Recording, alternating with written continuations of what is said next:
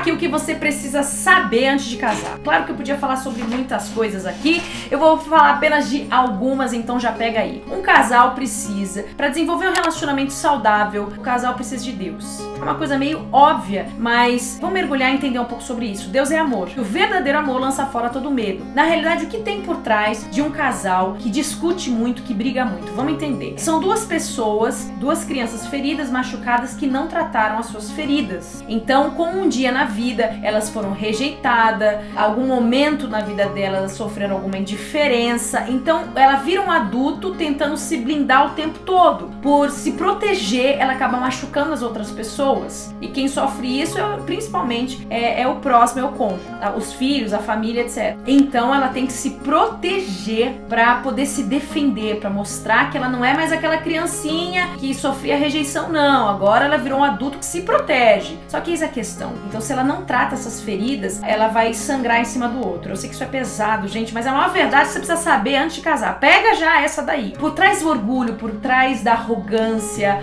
por trás da altivez, da prepotência, existe o medo. O medo da indiferença, o medo da rejeição. Existe alguém que sangra por dentro. Então trata logo suas feridas, porque vale muito a pena. E como tratar? Enchendo o seu coração de Jesus, enchendo o seu coração da palavra de Deus mesmo. Olhando para Jesus todo dia e falando: Jesus, entra nos quartos escuros da minha alma, trata, cura, me liberta, porque eu já sou livre no Senhor. Mas o que eu preciso enxergar? em mim. O Senhor já me capacitou para vencer. Quanto mais você olha para Jesus, mais a verdade que é Jesus se concretiza na tua vida. Isso vai refletir nos seus comportamentos, atitudes, isso vai refletir na sua vida, nos seus, nos seus relacionamentos interpessoais, né? De uma pessoa estressada que você era, você se torna uma pessoa muito mais amável, você se torna uma pessoa muito mais serena, mais tranquila, mais gentil, mais paciente. Olha isso, porque esse é o verdadeiro amor, o amor genuíno, não o amor distorcido, sabe? Não é esse amor que muitas vezes a gente pensa que a gente ama e na verdade a gente não ama, mas eu tô falando do amor genuíno de Cristo, esse amor que liberta os corações. O amor,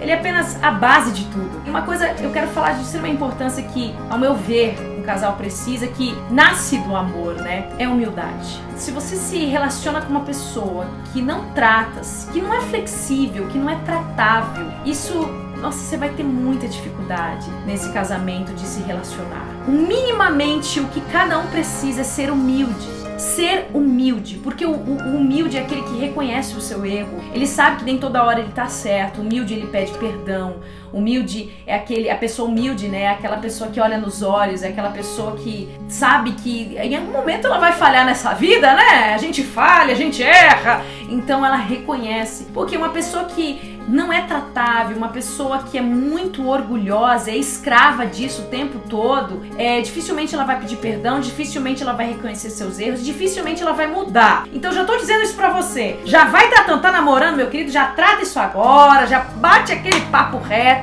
porque senão você realmente vai ter problemas no casamento. No casamento a gente fecha o olho. Onde a gente tem que abrir o olho é no namoro, onde a gente tem que abrir o olho no noivado, né, deixar um pouco a paixão de lado e começar a observar no outro, começar a olhar para dentro de você, olhar para dentro do outro, quais são os objetivos da outra pessoa, assim vocês vão conseguir, sendo duas pessoas tratáveis, flexíveis, abertas para mudanças. Gente, esse relacionamento vai ser maravilhoso. Porque essa pessoa, ela não, não é uma pessoa que anda com pedras nas mãos. Ao contrário, ela deixa suas pedras no chão. Ela tá aberta para ser curada, ela tá aberta para ser tratada, ela tá aberta para mudanças. Então isso é fundamental para mim. É a humildade. Ela é um dos primeiros pilares. E aí vai em tantos outros que eu vou falar em outros vídeos.